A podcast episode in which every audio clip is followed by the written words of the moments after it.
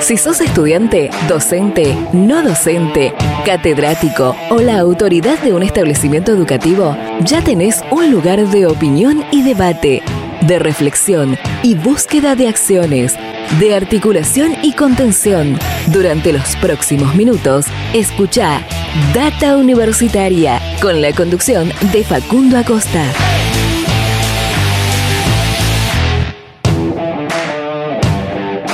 Bienvenidos y bienvenidas una vez más a este espacio dedicado a la comunidad que le da vida a las universidades. ¿Qué tal? ¿Cómo les va? Mi nombre es Facundo y como siempre los voy a estar acompañando durante esta próxima hora. Así es, estamos comenzando un nuevo programa de Data Universitaria Radio, este espacio donde informamos de todo lo que pasa y va a pasar en el mundo universitario. Llegamos a este programa número 36 del año 2021 en esta nuestra segunda temporada con este ciclo radial que como siempre cuando estamos iniciando agradecemos a todas las radios, a todas las emisoras que comparten todas las semanas este ciclo radial y de esa manera nos permiten llegar a los diferentes rincones de la República Argentina y a todas las comunidades universitarias del país. Eh, también invitarlos a que nos sigan en nuestras redes sociales, en Facebook, en Instagram, arroba Data en Twitter, arroba DT Universitaria, y también suscribirse a nuestros canales de Spotify y de YouTube, eh, donde pueden volver siempre a escuchar este y otros programas. Y en YouTube, esta, a partir de este fin de semana, eh, volvemos a publicar una nueva entrevista de este ciclo de entrevistas con referentes, representantes, representantes del mundo universitario. En este caso se trata de la rectora de la Universidad Nacional de los Comechingones, Agustina Rodríguez A. En un ratito vamos a estar compartiendo quizá un fragmento de esa entrevista que pueden encontrar, como les digo, completa en nuestro canal de YouTube. En una entrevista que pudimos hablar de muchísimos temas, eh, entre ellos, por supuesto, este avance hacia la presencialidad plena que tiene la posibilidad de, de realizar eh, las universidades, eh, que hablamos justamente el programa anterior eh, y el, anterior del anterior con el secretario de Políticas Universitarias Oscar para La semana pasada contamos esta noticia de la resolución que, que publicó el Ministerio de Educación de la Nación Así que, eh, bueno, eso es algo de lo que se pueden encontrar en esa, en esa entrevista que está completa en nuestro canal de YouTube. Eh, hoy un programa, como siempre, muy diverso, con diferentes temas. Vamos a estar hablando del desarrollo de una vacuna contra el COVID-19 que se está dando aquí en nuestro país, eh, en el Instituto Leloa es una, de las vacunas, uno de los tantos candidatos vacunales que se están desarrollando aquí en, nuestro país. Vamos a estar hablando con una de las investigadoras que está liderando este proyecto y también vamos a estar eh, en una entrevista con el rector de la Universidad Nacional del Litoral porque eh, la UNL cumple años este 17 de octubre, 102 eh, años eh, va a cumplir. Así que vamos a estar hablando de eh, este aniversario, de cómo llega la universidad a, este, a este aniversario y las actividades que están programadas en este sentido. Así que todo esto en este nuevo programa, pero antes me gustaría contarte algunas noticias que puedes encontrar en nuestro sitio web datauniversitaria.com.ar. Data Universitaria, información, comentarios, entrevistas, investigaciones, todo lo que te interesa saber del mundo universitario las 24 horas del día y en el momento que quieras. Visítanos en datauniversitaria.com.ar. Bien, y paso a contarte algunas noticias que eh, se publicaron esta semana en datauniversitaria.com.ar. Por ejemplo, la UNCUYO desarrollará un test rápido de coronavirus. La Universidad Nacional de Cuyo, en asociación con el laboratorio Wigwener Lab, presentó el proyecto Desarrollo de un test rápido inmunocromatográfico de lectura visual para la detección cualitativa de antígenos del virus SARS-CoV-2. El proyecto está basado en usar nanoanticuerpos como reactivos que reconocen regiones de los antígenos N y RBD. Estos nanoanticuerpos serán producidos en el país en el Instituto de Bioquímica y Biotecnología de la Universidad Nacional de Cuyo. La Universidad de San Juan sostendrá la virtualidad hasta terminar el cuatrimestre.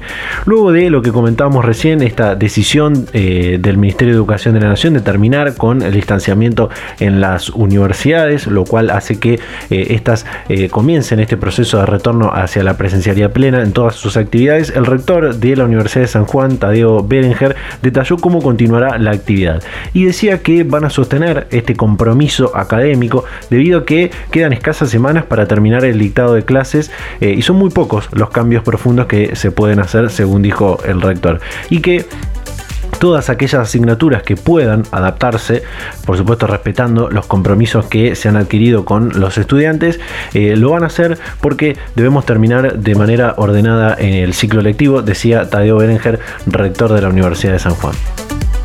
La Universidad de 3 de Febrero habilitó encuentros presenciales en las carreras de grado, esto va en el mismo sentido que, lo anterior, eh, y bajo estricto protocolo sanitario habilitó los encuentros presenciales para 129 comisiones correspondientes a 65 materias de 10 carreras de grado y una asignatura común a todas las opciones académicas. A su vez, retomaron sus actividades presenciales los trabajadores no docentes y se retomaron entrenamientos deportivos abiertos a la comunidad.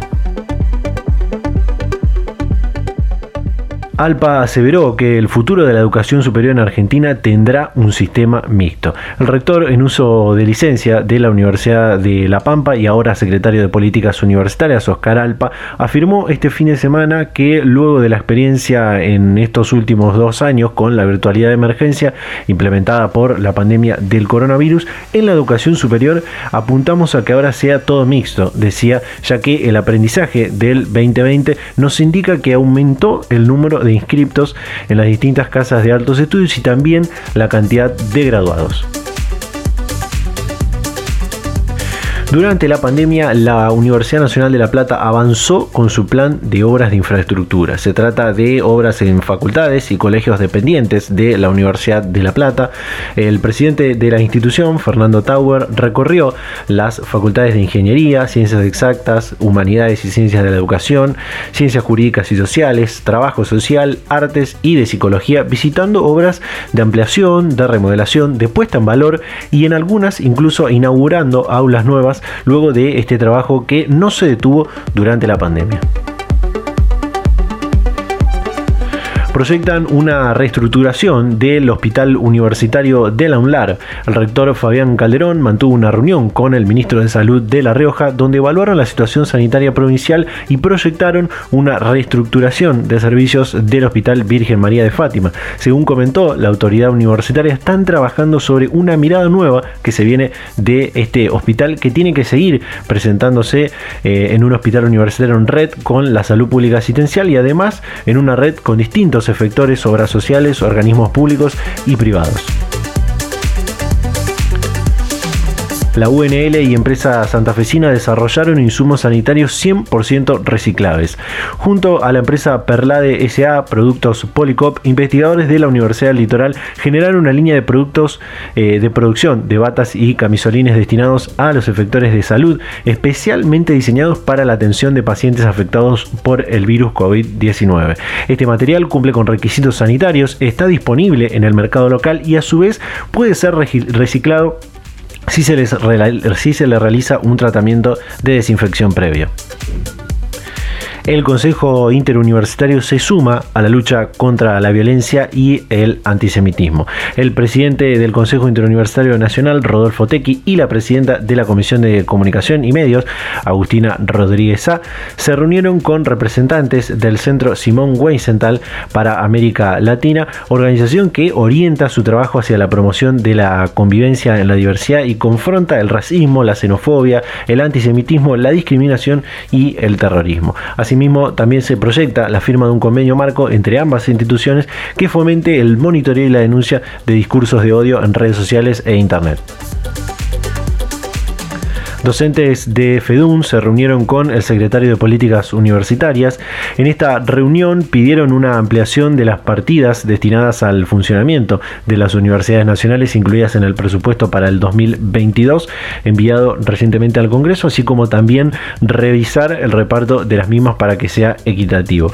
Además, se dialogó sobre la vuelta paulatina a la presencialidad plena prevista para el año que viene ante la mejora de los indicadores sanitarios. Bueno, estas son algunas noticias que se pueden leer durante la semana en nuestro sitio web datauniversitaria.com.ar. Por supuesto que hay muchas otras noticias más que vamos eh, publicando, que vamos subiendo y, compartiendo allí. Eh, noticias que tienen que ver sobre eh, estos diferentes anuncios que van haciendo las diferentes casas de estudio sobre el avance hacia la presencialidad plena, cuáles asignaturas, qué materias, en qué periodo, cuáles son los protocolos que hay que cumplir, por supuesto, para, para llevar adelante este, este esta, este retorno gradual hacia la presencialidad, que por supuesto siempre eh, son comunicados previamente en los canales oficiales de las universidades, que es lo que decimos siempre, eh, y después, eh, por supuesto, tenemos la posibilidad de acceder a esa información con la las declaraciones de las autoridades universitarias. Así que bueno, estas son algunas noticias, vamos a dar comienzo a este programa, vamos a ir hacia las primeras comunicaciones de este programa, de este sexto programa de Data Universitaria Radio en el 2021. Data Universitaria, con la conducción de Facundo Acosta. Y bien, vamos a pasar a la primera comunicación de este programa, tal como comentaba en la apertura, eh, íbamos a estar hablando de vacunas, eh, del desarrollo, de un desarrollo vacunal que se está dando aquí en nuestro país, eh, de una vacuna contra el COVID-19, y tiene que ver con esta vacuna Corovax G.3 que se está desarrollando en el Instituto Leloa, y para eso está para hablar con nosotros la doctora Sabrina Binzón, investigadora del CONICET, el Laboratorio de Terapia Molecular y Celular de este instituto. Sabrina, ¿qué tal? ¿Cómo te va? Bienvenida a Data Universitaria Radio. Hola, ¿qué tal? Buenos días. Bueno, motiva esta comunicación poder eh, hablar y preguntarte sobre el candidato vacunal que están desarrollando en el Instituto Leloa, que si mal no tenemos entendido comenzó el proyecto poco después que se declaró la pandemia y el aislamiento social preventivo y obligatorio en nuestro país y que eh, recientemente en estudios preclínicos mostró una alta capacidad para neutralizar las variantes del COVID-19, ¿no? ¿Qué, ¿Qué nos podés contar? Exacto, sí, como bien decís, el, proyecto, digamos, la idea surgió, eh, digamos, casi una semana después que se declaró el estado de pandemia, o sea, en, marzo del 2020 empezamos, empezamos con esta idea, nuestro laboratorio eh, se especializa en el desarrollo de vectores adenovirales, en principio para el tratamiento del cáncer, y bueno, eh, en ese momento discutimos que era una muy buena plataforma para desarrollar una vacuna y empezamos con todo el proyecto. Ya en, mayo arrancamos, digamos, con, toda la parte experimental. Y bueno, después de, todo este tiempo de trabajo, eh, la verdad es que logramos publicar, como bien decís, eh, los resultados en, modelos preclínicos, ¿sí? Eh, acerca de, la inmunogenicidad de nuestra vacuna y justamente demostramos que por suerte es una vacuna muy potente, eh, desarrolla muy buen eh, nivel de anticuerpos neutralizantes y también una respuesta celular de memoria eh, muy buena, que lo, que le permite es, digamos, dar una respuesta prolongada, ¿sí? que, dure y que, no decaiga prontamente. Y justamente también logramos ver que no solamente protegería frente a la cepa original de coronavirus, eh, que empezó a circular al principio de la pandemia, sino también a las nuevas cepas de, interés actual, como por ejemplo la, cepa gamma, que es la, que es más prevalente hoy en día en Argentina, y también la delta, que es la más prevalente a nivel mundial, ¿no? Eh, según pudimos ver, es una, es una vacuna que está eh, pensada y desarrollada para una única dosis. Y en este sentido, preguntarte dos cosas.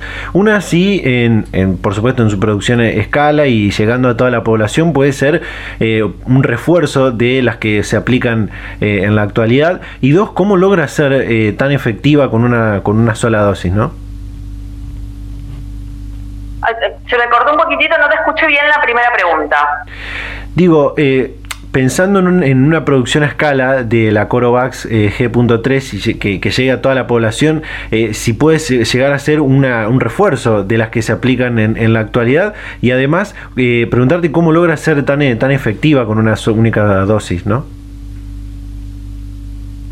Bueno, o sea, básicamente la, idea, digamos, esto es lo que lo que nosotros denominamos una una vacuna de segunda generación, o sea, que justamente lo, que hacemos es eh, tratar de, optimizarla. ¿sí? Entonces, un poco la idea fue, eh, digamos, cambiar eh, partes de la vacuna para que pudiera desarrollar una respuesta más potente ¿sí? con la misma dosis. Eso es lo que nos permitiría, digamos, trabajar con una dosis más baja y con una única dosis, que al menos lo pudimos ver muy bien en modelos preclínicos. Y obviamente eso, digamos, a nivel de producción a escala, digamos, nosotros ya estamos eh, trabajando en colaboración con el, laboratorio Map Science y con Synergium Biotech. Map Science es el laboratorio que produce el principio activo de la vacuna AstraZeneca acá en Argentina, así que ellos tienen digamos, muchísima experiencia en, eh, en la producción de, de vacunas adenovirus y justamente la idea sería, digamos, que con estas ventajas de la vacuna, poder, eh, digamos, con un mismo nivel de producción, eh, llegar a más dosis, digamos, al, ser usada en una menor dosis y en una única dosis. Lo cual obviamente tiene que ser confirmado eh, cuando, cuando se desarrollen los ensayos clínicos, pero bueno, es, es lo que lo que esperamos a, raíz de, los resultados preclínicos, ¿no? Eh, por supuesto que en este punto hay que destacar que se esté dando este desarrollo local de, vacunas ante la escasez mundial de, vacunas eh, de, para, para eh, hacer frente al, COVID-19, ¿no? Claro, bueno, es muy importante, digamos, es muy importante para, digamos, para empezar para, para la COVID-19, como bien decís, más allá de que por suerte en Argentina terminamos teniendo un muy buen acceso a vacunas eh, y hoy en día gran parte de la población está vacunada. Es muy importante contar con un desarrollo local, digamos, sobre todo teniendo en cuenta que eh, probablemente se necesiten, digamos, completar eh, los esquemas de vacunación y que esto siga, digamos, y no sea algo que, que se termine cuando toda la gente reciba las dos dosis. Y además, digamos, lo que permite esto es eh, obviamente apuntar a eh, optimizar regionalmente la vacuna, si en algún momento, por ejemplo, eh, si, tenemos una variante como hoy en día, que la más prevalente es gamma, y poder optimizar la vacuna para las variantes que están circulando en nuestra región, y también obviamente nos posiciona a, Argentina y, a, toda la región Sudamérica también muy bien para afrontar futuros desafíos a nivel de producción de vacunas, ¿no? Eh, preguntarte también, eh, ¿la plataforma en la que se desarrolla esta vacuna podría eh, propiciar su fabricación a escala un poco más rápida y, a menor costo? Bueno, el tema sería, digamos, la, plataforma es una plataforma parecida, o sea, es un vector adenoviral que es la misma plataforma que usan otras vacunas como eh, AstraZeneca, Sputnik V, Janssen y CanSino. ¿sí? Son todas ligeramente distintas, pero el principio, digamos, eh, es, en el que se basan es el mismo. Lo que permitiría eh, abaratar los costos, en, nuestro caso, o al menos por lo que planteamos, es la utilización de una menor dosis. ¿sí? O sea, si se usa un vector parecido, pero se tiene que usar una dosis que es 10 veces menor, eh, eso permitiría obviamente que eh, justamente abaratar el costo unas 10 veces, por ejemplo. Más allá de que los costos, bueno, después dependen de un montón de cosas que, escapan a nuestro desarrollo del laboratorio, pero, pero la idea sería un poco esa. Eh, Sabrina, hoy se está dando lugar a la reactivación y la apertura de muchos sectores ante la baja de contagios y un poco también la baja de la tasa de, de mortalidad por, por COVID-19, que al parecer sería gracias a la vacunación, ¿no? Y sí, o sea, en, digamos, en gran parte, por ejemplo, acá en Argentina todavía eh, tenemos a, la variante Delta contenida, digamos, pero, pero incluso en países en los que en los que Delta pegó un poco más fuerte, eh, si estaban, digamos, si eran países con alta tasa de vacunación, lo que se veía es que pese a que había quizás un incremento en los contagios, eso no se ve reflejado tanto en las tasas de hospitalización y en la mortalidad. Y eso es eh, en gran parte debido a la vacunación. Entonces, digamos, acá por suerte lo estamos manteniendo a raya y estamos en, en una bastante buena situación epidemiológica y, creo que obviamente la, alta tasa de vacunación que estamos teniendo en Argentina eh, es en gran parte responsable de eso. Eh, por último, eh, luego de, estos resultados obtenidos en, estudios preclínicos, ¿qué resta y cuándo creen poder comenzar con los ensayos clínicos? Bueno, nosotros ahora acabamos de recibir dos subsidios muy importantes del Estado, de la Agencia Nacional de eh, Promoción de la Investigación, Desarrollo Tecnológico e Innovación, que eh, la verdad que nos permiten lo que sería la finalización de los ensayos preclínicos. O sea, hoy en día estamos eh, llevando a cabo todos los estudios de por ejemplo, toxicidad, eficacia en, modelos animales con un desafío con virus, eh, todos los estudios de estabilidad de la formulación, ¿sí? para ya probar la, fórmula de la vacuna que sería aplicada en, las personas. Y una vez terminados esos últimos preclínicos, se podría empezar con la etapa clínica. Obviamente, eh, si contamos con, con, el financiamiento adecuado, ¿no? porque eso también implica, implica dinero pero digamos, si todo, si todo sigue como, como tenemos planeado, yo creo que hacia principios del año que viene podríamos estar empezando las pruebas en pacientes. Perfecto. Sabrina Binzón, investigadora del CONICET en el Laboratorio de Terapia Molecular y Celular del Instituto Leloa. Muchísimas gracias por tu tiempo y por la predisposición para charlar este momento con Data Universitaria. No, por favor, gracias a vos. Data Universitaria. Información, comentarios, entrevistas, investigaciones, todo lo que te interesa saber del mundo universitario. Las 24 horas del día y en el momento que quieras. Visítanos en datauniversitaria.com.ar. Bien, ahí está eh, la comunicación con la doctora Sabrina Binzón, investigadora del CONICET y de la Fundación Instituto Leloa, con el desarrollo de la Corovax G.3, este candidato vacunal que se está desarrollando, uno de estos de los candidatos vacunales que se está desarrollando aquí en nuestro país, que como decimos siempre, las vacunas son importantes, están teniendo su efecto eh, esta campaña histórica de vacunación contra el COVID-19, pero no hay que dejar de cuidarse porque la pandemia aún no ha terminado. Hay que seguir manteniendo eh, esas, estas nuevas normas de, convivencia, usar el barbijo, respetar el distanciamiento social. Así podemos seguir teniendo estas aperturas de esta reactivación de, actividades que, estamos teniendo, eh, por ejemplo, eh, en, las, en las universidades que no, son ajenas a, esa reactivación y a esa apertura de actividades presenciales, por ejemplo. ¿no? Así que hay que seguir cuidando, cuidándonos y respetar las, estas nuevas normas de convivencia que tenemos eh, por la pandemia del, COVID-19. Eh, con esto cerramos este primer bloque del programa, hacemos un pequeño corte y ya volvemos con más Data Universitaria Radio. La UNBM abrió las inscripciones para el ingreso 2022 y tenés muchas opciones para elegir. Hay un montón de carreras en el campo de las ciencias humanas, las ciencias sociales y las ciencias básicas y aplicadas. Además, de acuerdo a tu carrera, podés estudiar en distintas ciudades. Villa María, Córdoba, San Francisco o Villa del Rosario. Entra en la web de la UNI www.unbm.edu.ar y busca la guía de carreras en el enlace Ingreso 2022. Una vez que la elegiste, completa el formulario de preinscripción. Tenés tiempo desde el 28 de junio al 13 de agosto de 2021 esperamos porque la UNI sos vos. Universidad Nacional Villa María. Pública, de todas, de todos.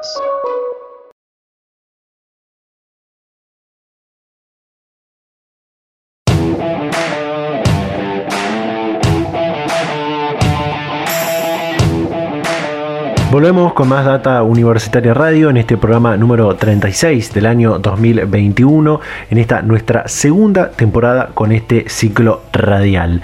Eh, como te contaba en la apertura, la Universidad Nacional del Litoral en los próximos días va a cumplir años, va a celebrar un nuevo aniversario de su fundación, 102 años va a cumplir la, universidad, esta hija de la reforma universitaria del 18, eh, histórica Universidad Argentina también. Eh, eh, tiene una agenda de actividades programada durante todo el mes de octubre y que se va a extender hasta fines de año, diferentes actividades eh, culturales eh, y, demás. Y esta semana pudimos hablar con el rector de esta universidad, Enrique Mamarela, también vicepresidente del Consejo Interuniversitario Nacional, sobre cómo están llegando a este nuevo aniversario.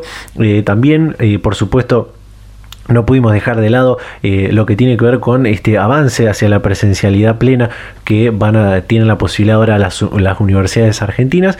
Eh, y también otro tema importante que hemos podido hablar en esta comunicación tiene que ver con el tema del presupuesto universitario para el próximo año, que eh, en el último plenario del CIN que se celebró en la universidad fue donde se aprobó esa propuesta de financiamiento que luego tiene que ser revisada por el Ministerio de Educación de la Nación y enviarse a el, proyecto final de ley de presupuesto al, Congreso Nacional, donde hubo una baja eh, en, de lo que eh, pidieron las universidades a lo que se ha enviado. Entonces ahí eh, el rector de la universidad nos da su, su, perspectiva acerca de, este, de lo que finalmente se envió en el apartado de universidades en el presupuesto para el próximo año.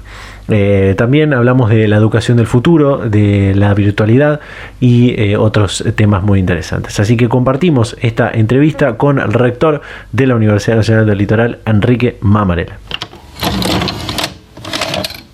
Bueno, llegamos recuperando actividad plena en, todos los, rubros de la universidad, ¿no?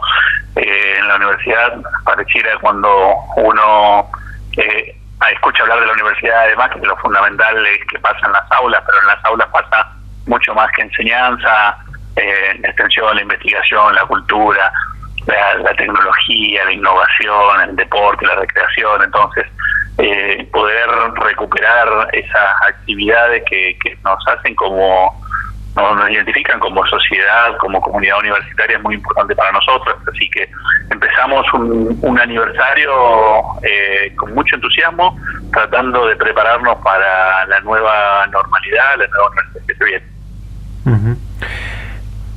Presentaron esta semana dentro de, las actividades programadas un libro que retrata la historia de la manzana histórica de la, de la Universidad Nacional del Litoral, que fue eh, editado justamente por, la editorial de, la UNL. Eh, ¿Qué nos puede contar? Bueno, ese libro en realidad es una recuperación histórica, cultural, desde patrimonio, eh, es algo que, que nos permite mostrar todo como fue desde el momento que se pensó eh, este edificio, que fue es el primero pensado para ser de una universidad nacional en, nuestro país, hasta llegar a todo el proceso que se llevó para ser declarado Monumento Histórico Nacional y también para toda su restauración. Entonces, es un documento muy importante que no es un libro solo de arquitectura, es un libro de, cultura, de patrimonio general de la ciudad, y es muy importante para nuestra región, para la Argentina también, porque da cuenta de, cómo se pensaban las universidades, cómo se trabajó en la universidad y todo el trabajo que se ha hecho también desde que se declaró monumento histórico hasta la restauración para volver a tener la fachada que, se logró mostrar en el centenario de nuestra universidad. Eh, al principio mencionaba esto de, la recuperación de, la presencialidad eh, ya casi plena en, muchas actividades y hace una semana atrás justamente se, dio que el Ministerio de Educación de la Nación aprobó este avance hacia la presencialidad plena en la, universidad, quitando el distanciamiento dentro de las aulas, por ejemplo, por lo cual todas las casas de, altos estudios del país comienzan a encarar eh, este proceso. ¿Cómo están llevando adelante esto en la Universidad del Litoral? Eh, para que la oportunidad teníamos recuperar actividades presenciales. Eh, habíamos empezado a principios de año con, las actividades presenciales que después se votaron y ya este segundo semestre volvimos a, a reprogramar nuestra presencialidad que pensar la universidad tiene 10 facultades, 8 en la ciudad de Santa Fe, 2 en la ciudad de Esperanza, dos centros universitarios, uno en Galvez y otro en Reconquista y una sede universitaria en Rafael de Sunchales, además de un jardín de infantes, una escuela primaria, tres escuelas secundarias, entonces fuimos volviendo eh, en cada uno de, los niveles, de a poco, primero obviamente enseguida tras las, eh, las vacaciones de julio, primero las escuelas preuniversitarias, mientras las carreras universitarias estaban en exámenes, ya en agosto empezamos a, recuperar presencialidad, teniendo en cuenta que lo primordial para nosotros era todas las actividades experimentales, tanto las que las habían podido hacer todavía como las que tenían podido formar parte de, la currícula establecida para este año, ir poniendo de acuerdo a los protocolos y a los aforos que teníamos cada día un poco más, teniendo en cuenta también, eh, obviamente, la gran parte de nuestros estudiantes no estaban en Santa Fe y muchos siguen no estando en Santa Fe. Y también hay una gran dificultad que, que todavía contamos aquí en la región, que es eh, no se ha normalizado la frecuencia del transporte de pasajeros para poder pensar en un ida y vuelta a tiempo con muchas actividades. Entonces, vamos creciendo, vamos eh, poniendo actividades, ya tuvimos además de las actividades académicas que empezaron en agosto y que han sido incrementándose, bueno, el funcionamiento, por ejemplo, de, como de la universidad, aumentar nuestra eh, disponibilidad de residencias, en, de alojamiento en las residencias universitarias, no solo en forma permanente, sino también temporal, que se puedan quedar una noche y tienen que quedarse en Santa Fe. Empezamos las actividades eh, recreativas y deportivas, pudimos acaban de terminar nuestros Juegos Facultades, donde participaron más de 600 estudiantes compitiendo. Empezamos con las actividades culturales también. Está la comedia universitaria en el foro Forma Permanente todos los sábados hasta noviembre. Eh, vamos a tener ahora recital aniversario, no la masividad que siempre pensamos o que estábamos acostumbrados, sino volver a, a un recital dividido en tres partes, con aforos máximo de 400 personas pero de a poco vamos recuperando esa vida universitaria que, es tan rica, ¿no? Al anunciar este, este paso más hacia la presencialidad plena, usted decía que seguirán construyendo la nueva normalidad y la educación de, del futuro. Eh, lo, combino esto con declaraciones radiales que, daba hace días atrás el, secretario de Políticas Universitarias, Oscar Alpa, que decía que el futuro de la educación superior en Argentina será con un sistema mixto. ¿Concuerda con esto? ¿Cómo sería esa educación del futuro que usted piensa?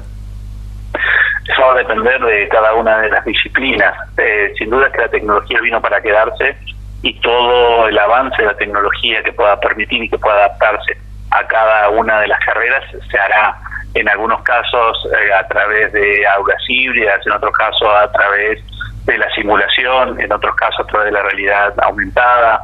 Estamos teniendo diferentes eh, usos de la tecnología, las plataformas, que nos van a permitir aprovechar mejor el tiempo, ser más eh, eficaces y efectivos en, en, el uso del tiempo y los recursos, pero también tenemos que pensar que hay muchas carreras que necesitan de una fuerte presencialidad, fundamentalmente práctica, eh, muchas de esas no, se, eh, no solo en contexto universitario, sino en contextos externos a la universidad, por ejemplo las carreras de salud, y que recién nosotros estamos recuperando una cierta normalidad que nos permite recuperar prácticas de los años más bajos de las carreras universitarias, porque habíamos conseguido hacer las prácticas finales, aquellos que estaban a punto de recibirse, pero muchos otros tuvieron sus prácticas eh, demoradas. Entonces, eh, esta nueva, mm, digamos, educación va a ser una educación, creo, eh, que va a permitir aprovechar más el uso del tiempo. Por ahí nosotros estábamos acostumbrados a hacer todo en la presencialidad y eso implicaba en muchos casos muchas horas de transporte, de ir y venir hasta la universidad para a lo mejor estar en una clase teórica eh, o escuchar algo que podíamos hacer en nuestra casa o ahora tenemos recursos para hacer ciertas simulaciones que podemos hacerlo con el uso de tecnología y no necesitamos del espacio universitario, pero va a haber muchas actividades en muchas carreras que van a tener una fuerte componente presencial. Además, obviamente mucho de lo que tiene que ver con el estudio en contexto, el estudio en grupo, el construir esa vida universitaria que es más que solamente estudiar, es formarse, crecer, las actividades de investigación, las actividades de extensión, las actividades deportivas, recreativas, entonces eh, va a haber mucha presencialidad también. Eh, la, Universidad del Litoral tiene experiencia en la educación a distancia y ahora con esto de, la intensificación de la, de la, virtualidad tienen un presupuesto, eh, una, gran y fuerte inversión en la virtualización de la, la enseñanza y la educación en la, en la pospandemia. Eh, ¿Qué nos puede contar sobre este plan? ¿Cuál, ¿Cuál es el plan acerca de esto? Bien, cuando la universidad tiene 20 años de desarrollo de educación virtual, de educación a distancia claramente la llegada de la pandemia eh, nos obligó fuertemente a que todas las carreras presenciales y todas las actividades, fundamentalmente diarias y cotidianas de la universidad, que su mayoría eran presenciales, se hicieran eh, a distancia, se hicieran con el teletrabajo. Eh, eso nos tocó de alguna manera no solo tener que formarnos en una nueva forma de trabajo, sino también acomodar toda la infraestructura de, informática para poder hacerlo.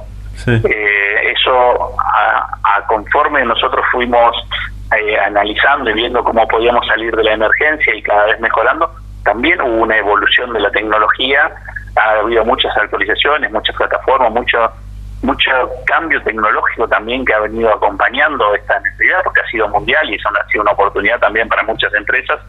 Y creo que, bueno, nosotros venimos trabajando en permanentemente en formar, seguir formando a, todos los profesores en el uso de, todas las tecnologías que están disponibles, pero también haciendo una fuerte inversión para que esas tecnologías estén disponibles en la Universidad Nacional del Litoral. Y esto implica eh, inversiones de, de, muy buen monto, algunas de las cuales se pueden hacer a través de algunos proyectos eh, financiados por el Ministerio de Educación, la Secretaría de Políticas Universitarias, y otros necesitamos hacerlo con fuertes aportes del propio producido o, del presupuesto universitario.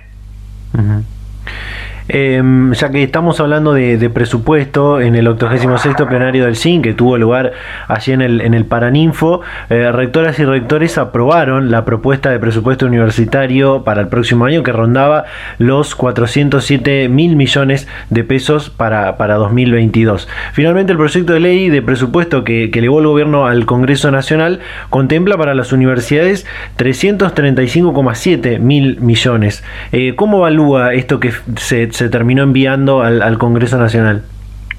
Con mucha preocupación, sin dudas, ese presupuesto no nos va a permitir a las universidades eh, poder desarrollar las clases durante todo el año 2022, de aprobarse así como está.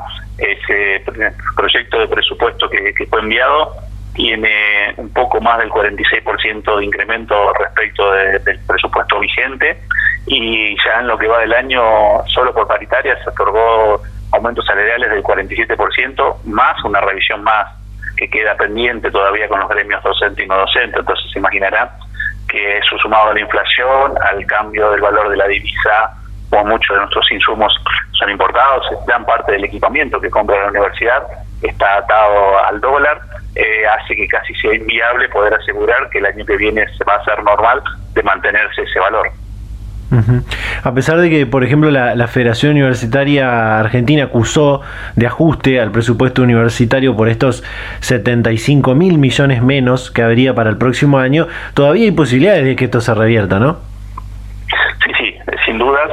Eh, no solo estamos trabajando en discusiones para que a través del propio ministro de Educación, eh, quien en su momento era el secretario de Políticas Universitarias, que estuvo presente aquí cuando se, discutió ese valor de presupuesto y demás, se pueda modificar por decisión de, algo que pueda ayudar al Ejecutivo. También los rectores eh, estamos tratando de analizar y discutir y trabajando con el Congreso, con los diputados, senadores.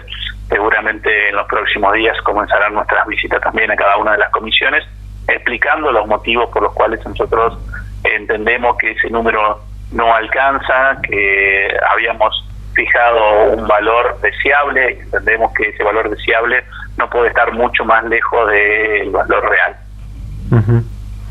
Eh, Enrique, por último, esto se lo hemos preguntado en la, jornada del plenario del SIM, pero hoy la, posición es diferente. Y si bien se planifica este, este retorno gradual hacia la plenitud de la actividad presencial, no va a ser como previo a la, pandemia. Según su visión, ¿cuándo cree que las universidades tendrán de nuevo ese 100% de, de presencialidad? Venimos avanzando y esto va a depender que gran parte de nuestros estudiantes puedan regresar a la ciudad, ¿no? Eh, seguramente uno va previendo que conforme va avanzando el resto de las actividades universitarias, eh, probablemente los exámenes de diciembre ya sean la mayoría en presencialidad. Eh, seguramente el inicio del año que viene, si la situación sanitaria lo sigue permitiendo y si la vacunación avanza al ritmo que, es necesario, podamos ya pensar en un año eh, con toda la presencialidad que va a quedar eh, en la universidad. Data Universitaria. Información, comentarios, entrevistas, investigaciones, todo lo que te interesa saber del mundo universitario. Las 24 horas del día y en el momento que quieras. Visítanos en datauniversitaria.com.ar. Y bien, ahí estaba eh, Enrique Mamarela, rector de la Universidad Nacional del Litoral. Eh, esta comunicación que hicimos un poco en el marco de este 17 de octubre, que es la fecha fundacional de la universidad, eh, una hija directa, como decía, de la reforma universitaria del 18, porque bueno, el 17 de octubre de 1919 fue el día que, se fundó la, la, Universidad Nacional del Litoral y va a estar ya cumpliendo 102 eh, años perdón, de su creación. También eh, esto que decía del presupuesto universitario, que esperemos que eh, para las universidades se pueda revertir, se pueda recomponer. todavía queda un proceso en el que pueden ir charlando con los legisladores nacionales para poder articular esa, esa posibilidad y por supuesto el compromiso que ya han asumido el secretario de Políticas Universales y el ministro de Educación de la Nación para ir recomponiendo esta situación del presupuesto universitario 2022. También lo de la virtualidad, obviamente la Universidad Nacional del Litoral tiene experiencia en la educación a distancia, con muchas otras universidades eh, con, más, con más antigüedad y este proceso hacia, hacia el que vamos, donde hay que recuperar la presencialidad, también hay que ir eh, haciendo esa transición entre esta intensificación de la virtualidad en la que tuvimos que incursionar durante este último año y medio a volver a tener esa, esa presencialidad como la que teníamos en el 2019, previa a la pandemia.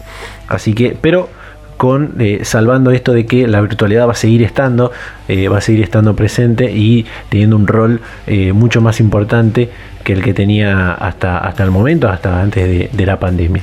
y posibilitando quizá también la, la, inclusión de muchos estudiantes que antes veían imposibilitada todavía más eh, el acceso y la permanencia en la universidad. Así que bueno, con esto cerramos este segundo bloque del programa. Todavía nos queda una cosa más para, para compartir, así que hacemos un pequeño corte y ya volvemos con más Data Universitaria Radio.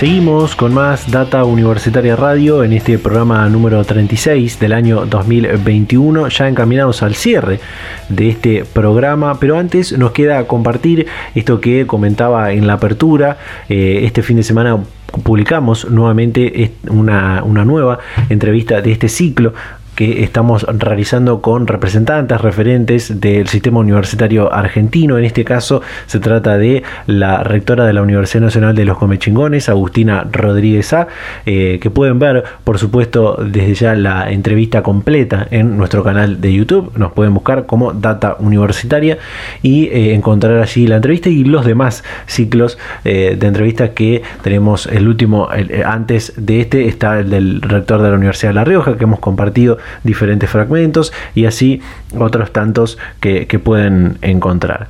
Eh, en este fragmento eh, hablamos sobre casi parecido a lo que hablamos con, con Enrique Mamarela, esta posibilidad de avanzar hacia la presencialidad plena en la, en la universidad, que por supuesto se va a ir dando en este último periodo del 2021 y ya pensando en cómo va a comenzar el próximo, el ciclo, el próximo ciclo lectivo. Eh, también, eh, por supuesto, Cómo, cómo, lo van a hacer, eh, cómo lo están haciendo, porque la universidad ya ha comenzado a recuperar algunas actividades académicas de forma presencial, como por ejemplo los cursos de ingreso. Así que compartimos este fragmento de la entrevista con la rectora de la Universidad Nacional de los Comechingones, Agustina Rodríguez. Bueno, para empezar, hace una semana atrás el Ministerio de Educación de la Nación aprobó el avance hacia la presencialidad plena en la universidad, quitando esta, esto que hasta, hasta el momento impedía esto, que era el distanciamiento dentro de las aulas. Por lo cual, todas las casas de, altos estudios comienzan a encarar este, este retorno eh, hacia la, presencialidad plena. En Merlo ya lo están haciendo, tengo entendido. Eh, ¿Cómo está haciendo esta tarea de recuperar esa habitualidad que teníamos antes de, la pandemia en esta especie de nueva normalidad, ¿no? Sí, exactamente. La verdad que, eh, bueno, eh, en primer lugar, con, como con energías renovadas en algún punto, porque había mucha también expectativa y ansiedad por, por poder volver a las aulas. Lo estamos haciendo, ya, ya estamos habilitando ¿no? Eh, la presencialidad plena, pero nosotros sí en este caso tenemos una cuestión que trabajar mucho, que es este contrato académico del que se habló entre el Cine Group y, y el Ministerio de Educación, porque nosotros tenemos muchos estudiantes eh, que se volvieron a sus lugares de origen con la pandemia. Entonces, plantearles casi a fin de cuatrimestre que vengan a presencialidad plena todos los días implicaría que ellos tengan que alquilar este, eh, un lugar para vivir, etc. Entonces, eh, lo que estamos mayormente respetando son em, clases en modalidad híbrida quienes están en Merlo tienen clase presencial y, esa misma clase se, hace virtual al mismo tiempo para quienes no están. Eh, sí, lo que nos sirvió mucho es para activar eh, salidas a campo, laboratorios, que también eh, no, sucede lo mismo, ¿no? Porque hay chicos que no están, pero, pero con todo lo que se puede se está avanzando en presencialidad plena al máximo. Por supuesto que, bueno, aspiramos que para 2022, en caso de que el contexto sanitario lo permita, ya sí estar en, en esta nueva normalidad de este mundo post pandemia. Eh, ojalá que sí. Eh, recién mencionaba esto de, las aulas híbridas y el nuevo titular de, la SPU, el, el, rector en uso de licencia de la Universidad de La Pampa, Oscar Alpa, dijo hace algunos días atrás que el futuro de la educación superior en Argentina será con un sistema mixto. Eh, en este sentido, preguntarle, ¿es la virtualidad, que hasta el momento era, era de emergencia, un aspecto positivo que podemos rescatar de, esto que provocó la, pandemia y ve posible que, su universidad pueda ir hacia, hacia este sistema mixto en lo que será la, la pospandemia, como, como recién decía en algún momento? Sí, totalmente. La verdad que nosotros desde el año pasado casi desde, desde el principio, diría, de la pandemia, cuando nos tuvimos que replantear, había un trabajo muy fuerte en el CIN. Oscar Alpa, el nuevo secretario de Políticas Universitarias, él era presidente de la Comisión de Asuntos Académicos y coordinó mucho el trabajo de todos los secretarios y secretarias académicos en ese sentido. Y, pudimos ver y observar, y creo que, que, se va constatando que la virtualidad es una herramienta que eh, nos sirve muchísimo, tiene muchísimas cuestiones positivas. Por supuesto que eh, es esta virtualidad de emergencia, como decíamos, porque especialmente el cuerpo docente se tiene que preparar, no es lo mismo una clase virtual que una clase presencial. Así que va a haber todo un periodo de transición hacia una virtualización, creo que más fuerte, que vino para, que vino para quedarse y, y desde mi punto de vista es muy positivo. Otra cuestión importante es que desde el año pasado, desde mitad del año pasado, la Secretaría de Políticas Universitarias lanzó el plan de virtualización de la educación superior, que fueron fondos que nos remitieron a todas las universidades nacionales y que la mayoría, bueno, si no todas, creo, aprovechamos en inversiones para equipar nuestras aulas y poder ir a esa modalidad híbrida. Así que es un conjunto muy grande de acciones que hay que realizar porque hay que tener conectividad y eso tampoco depende, por ahí nos excede. Nosotros tenemos muy buena conectividad, pero a veces no es tan estable. Hay algunas, bueno, como sucede en toda Argentina, eh, nosotros tenemos que comprar servidores que no estaba todavía en nuestras necesidades. Eh, teníamos un apoyo, pero no está, bueno, toda una cuestión de inversiones que, se, que tuvimos que salir a hacer la mayoría y que en eso estamos para para preparar, para sí, de nuestra universidad equipada y preparada para más virtualidad.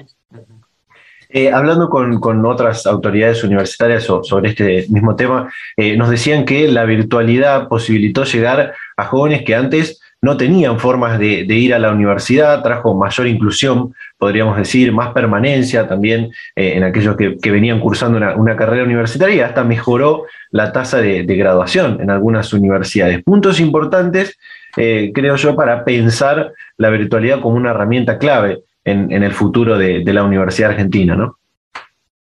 Totalmente, sobre todo porque la mayoría de las y los estudiantes de universidades nacionales trabajan y estudian. Entonces esto les permitió fuera de sus horarios laborales, que a veces las cursadas son en horarios laborales, les permitió poder eh, ponerse al día eh, y eso fue muy, muy importante. Así que la verdad que, y para nuestra universidad en particular también, porque nosotros tenemos carreras muy específicas que muchas veces eh, hay mucha gente interesada en estudiarla, pero tal vez le cuesta radicarse en, la Villa de Merlo, así que para nosotros también es una oportunidad inmensa y sí, creo que que ya estamos, que esto es el siglo XXI, el siglo del conocimiento, y lo que habrá que trabajar muy fuerte es eh, en estas cuestiones de conectividad y de acceso a equipamiento para, eh, para que no haya nuevos excluidos, ¿no? excluidos digitales. Eso es una política pública que hay que, hay que fortalecer. Eh, la Universidad Nacional de, los Comechingones es una institución joven, en, constante crecimiento. Hace pocos meses atrás tuvieron sus primeros graduados, también eh, comenzaron el, curso de ingreso a las carreras de, ingeniería que, tanto estaban esperando. Y también un hecho no menor eh, fue la firma del contrato para la construcción de su primer edificio propio, ¿no? ¿Qué, nos puede contar? Sí, sí, la verdad que bueno, primero eso, tuvimos en agosto nuestros primeros egresados. Eh, dos técnicos universitarios y para nosotros fue un gran logro porque fue en el marco de la pandemia. Eh, esos se atrasaron un poquito, por supuesto, en su cursada y finalmente ese logro, bueno, es como también para nosotros a cinco años, es como ir cerrando un ciclo, poder autoevaluarnos y, proyectarnos. Eh, en paralelo, estamos abriendo el, el ingreso a las ingenierías para el año que viene. Entonces, como bueno, vamos viendo después de tanto esfuerzo, porque es un trabajo enorme, abrir una, universidad nueva, eh, estos logros nos motivan mucho. Y por último, digamos, creo que en eso coronó este, este segundo semestre el, contrato de obra, que también eh, nosotros comentábamos el día que, que firmamos el contrato, nosotros ese, proyecto de infraestructura lo hicimos en contexto de aislamiento, eran, estábamos todos, eh, todo el equipo trabajando cada uno en su casa y, y la verdad que se pudo hacer un trabajo enorme y logramos ingresar a este programa de infraestructura que se lanzó en julio del año pasado, que, cambió un poco las condiciones para beneficio de las universidades, porque en este caso el Estado Nacional aporta eh, una parte del dinero, una parte financiada por la CAF y otra parte eh, lo aporta el Estado Nacional. Y eso nos permitió a nosotros ingresar, porque si no, eh, anteriormente lo, lo teníamos que financiar nosotros y no teníamos recursos para esa infraestructura. Así que siendo una universidad nueva es fundamental tener nuestro primer edificio. Así que nuestro primer edificio contará con, con aulas, es un edificio de 2.000 metros cuadrados y, y bueno, nos, nos, hace muy felices y sobre todo también esto de llenar de entusiasmo en un contexto tan complejo que, que vivimos con la pandemia a toda la comunidad universitaria. ¿no? Data Universitaria, información, comentarios, entrevistas, investigaciones, todo lo que te interesa saber del mundo universitario. Las 24 horas del día y en el momento que quieras. Visítanos en datauniversitaria.com.ar. Bien, ahí pudimos escuchar este fragmento de la entrevista que podés ver completa eh, en nuestro canal de YouTube. Nos buscas como Data Universitaria y encontrás esta entrevista completa con la rectora Agustina Rodríguez A, donde también pudimos hablar de esta, esta misión que tiene la universidad, esta perspectiva de eh, las carreras eh, que tienen que ver con las ciencias ambientales, con el cuidado del ambiente y también que le hemos preguntado qué, rol puede tener o qué qué puede aportarle la universidad, en este caso la Universidad de los Comechingones, pero también el sistema universitario en general a eh, el tema del cambio climático, algo que se está eh, hablando mucho en, el último tiempo y que incluso algunos lo asocian con esta emergencia del COVID-19.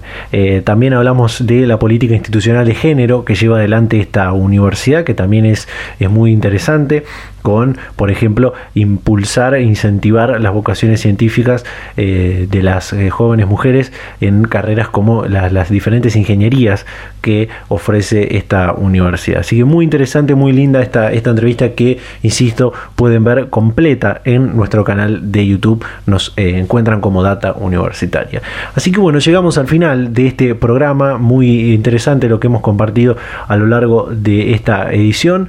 Eh, lo que hablábamos al principio del desarrollo de la Corovax G.3, eh, una vacuna que se está desarrollando en la Fundación Instituto Lelor, hablamos, eh, perdón, eh, que hablamos con la doctora Sabrina Binson, eh, esta vacuna que en sus ensayos preclínicos ha mostrado una gran efectividad para neutralizar las diferentes variantes del COVID-19 y sobre todo las que más nos preocupan como la gamma, como la delta y demás. Eh, también lo que hablamos con lo que compartimos de la entrevista con el rector de la Universidad Nacional del Litoral, Enrique Mamarela, en el marco de este aniversario de la universidad, estos 102 años de la Universidad Nacional del Litoral y por supuesto todo lo demás, lo que tiene que ver con el presupuesto, la virtualización de la educación superior y demás.